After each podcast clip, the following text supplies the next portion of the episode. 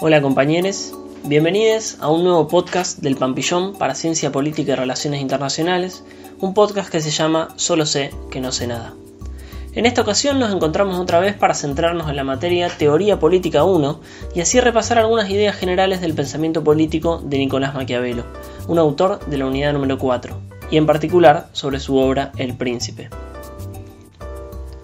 Lo primero que hay que destacar es el contexto en el que se produce la obra de Maquiavelo. Estamos hablando del Renacimiento, donde se planteaba la resurrección de un tiempo mejor, superior del pasado. Hay un redescubrimiento de la edad greco-romana que se hace presente en la forma de pensar y concebir el mundo, y también en otras esferas como la arquitectura, la pintura, la música, la religión, entre otras. En este periodo del Renacimiento, Italia, desde donde escribía y pensaba Maquiavelo, carecía de unidad política estaba impregnada de guerras, disturbios y conflictos permanentes.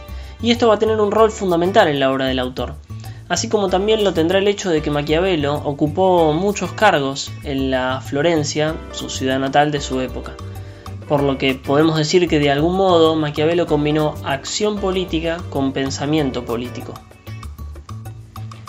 En El Príncipe se va a visualizar un espejo de príncipes, es decir, una especie de género de escritura que se proponía detallar cómo tendría que ser ese príncipe.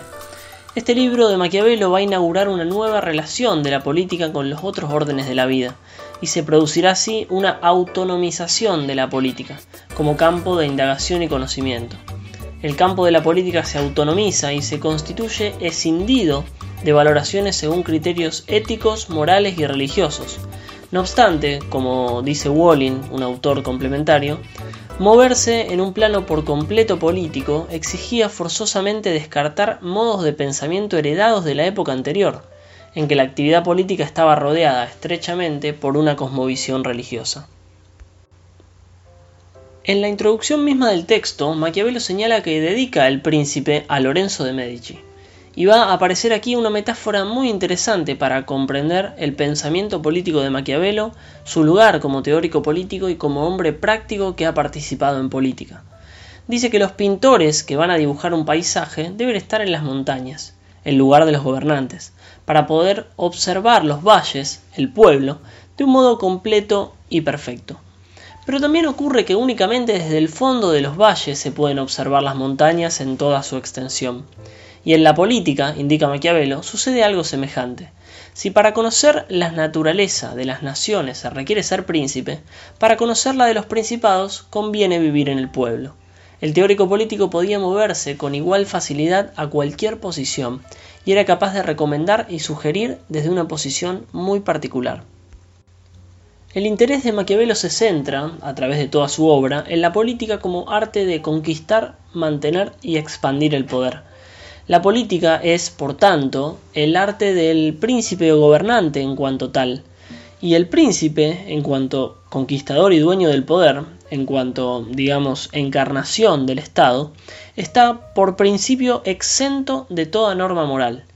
Lo importante, dice Maquiavelo, es que tenga las condiciones naturales para asegurar la conquista y posesión del poder, que sea astuto como la zorra y fuerte como el león, la virtud principesca, un concepto clave en el autor, se torna aptitud para la conquista y acrecentamiento del poder, lo cual implica astucia y fuerza, capacidad de engaño y de violencia, es decir, una disposición permanente para obrar inmoralmente.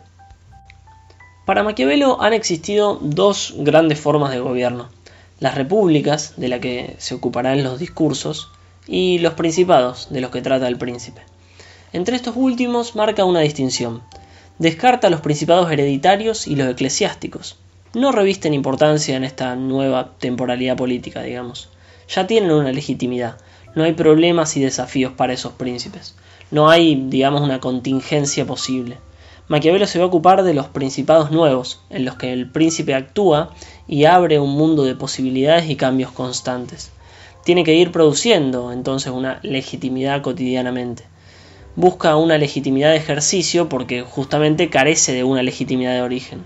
En estos principados nuevos distingue dos tipos, los mixtos y los totalmente nuevos. Los principados mixtos son los que se agregan a uno más antiguo y se dividen en los que comparten la misma lengua, leyes y costumbres y los que no. y también añade que están los principados mixtos acostumbrados a vivir en libertad.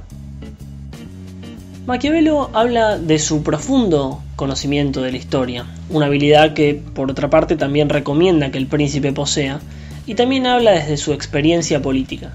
Esta última le ha enseñado que el poder, el verdadero y efectivo poder político, no tiene nada de divino, como quizás pensaba San Agustín.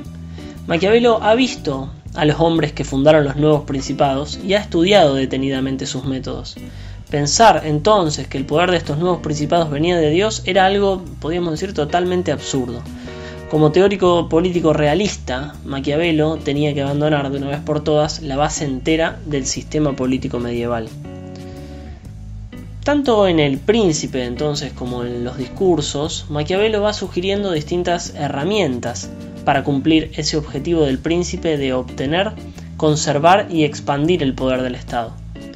Como indica Walling, el fin imponía medios de un tipo que hacían superfluos, es decir, innecesarios, tanto al hombre enteramente bueno como al enteramente malo. La ética, al igual que la religión, aparece como un instrumento más al que se echa mano, digamos, para generar dominio político.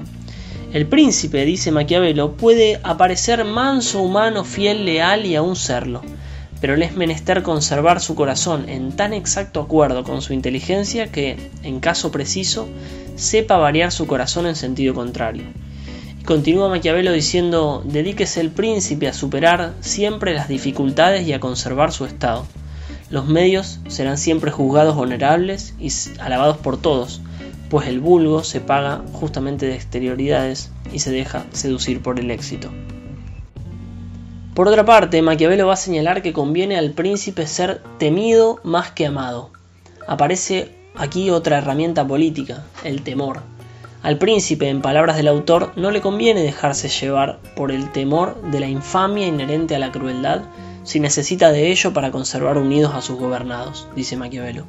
El príncipe entonces no debe atemorizarse, debe buscar siempre la obediencia de sus gobernados, pensando en ese fin de gloria y grandeza del Estado. Por otra parte, y parafraseando a Walling, podemos decir que el Estado en Maquiavelo fue directamente encarado como una suma de poder, cuyo perfil era el de la violencia. La función del actor político era aplicar esa violencia, pero toda aplicación debía ser meditada juiciosamente, podríamos decir. Walling hablaba de una economía de la violencia, es decir, aplicar toda la violencia de una sola vez y evitar a toda costa una violencia dosificada en el tiempo. En este sentido, la aplicación de los beneficios debía ser inversamente proporcional a la de la violencia, repartir pequeñas dosis sostenidas en el tiempo. En este punto, hablando sobre la violencia en el capítulo 7 del libro, es donde aparece el ejemplo de Ramiro de Orco y César Borgia. Ahora bien, no se puede dejar de mencionar un elemento, hablando de las ideas políticas maquiavelianas, y es el tema de la fortuna. Dirá Maquiavelo que el príncipe deberá enfrentar los vaivenes de la fortuna, ese árbitro de la mitad de nuestras acciones. En palabras de Cassirer, otro autor de la bibliografía complementaria, dice que cualquier intento de someterla a reglas está condenado al fracaso.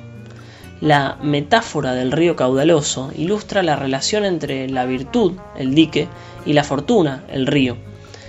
El príncipe deberá desarrollar su virtud en tiempos de calma política, para estar preparado en tiempos de agite para enfrentar los cambios en la fortuna. A la fortuna se la concebía de alguna manera como una suerte de diosa y Maquiavelo señala que como la fortuna era mujer, por eso convenía conservarla sumisa y dominarla. Todo el esfuerzo intelectual y diplomático de Maquiavelo está encaminado a la creación de un Estado italiano fuerte, único y centralizado. Su admiración por César Borgia se explica por cuanto ve en él al príncipe capaz de edificar tal Estado con tanta virtud político-militar el florentino comprende la necesidad de un poder político central fuerte que permita a los ciudadanos activos y voluntariosos alcanzar el logro de sus satisfacciones en la medida que las circunstancias cambiantes se lo faculten, protegidos por un sólido sistema de orden público. En este sentido, el último capítulo del Príncipe constituye una exhortación para liberar a Italia de los bárbaros. Según Maquiavelo, la unificación de Italia solo podría llevarse a efecto cuando, respondiendo a la iniciativa de un príncipe, los distintos estados del país se unieran para formar una nación. Damos así por terminado este episodio de Solo sé que no sé nada. Esperamos que les haya servido y recomendamos siempre tomar como referencia el programa de la materia y obviamente también seguir las clases y las instancias de consulta que propone la cátedra. Cualquier consulta pueden acercarse a nosotros y también pueden encontrarnos en redes. Estamos en Instagram como Pampillón y en Twitter como Pampillón UNR. Les dejamos un saludo y nos vemos en el próximo episodio de Solo sé que no sé nada.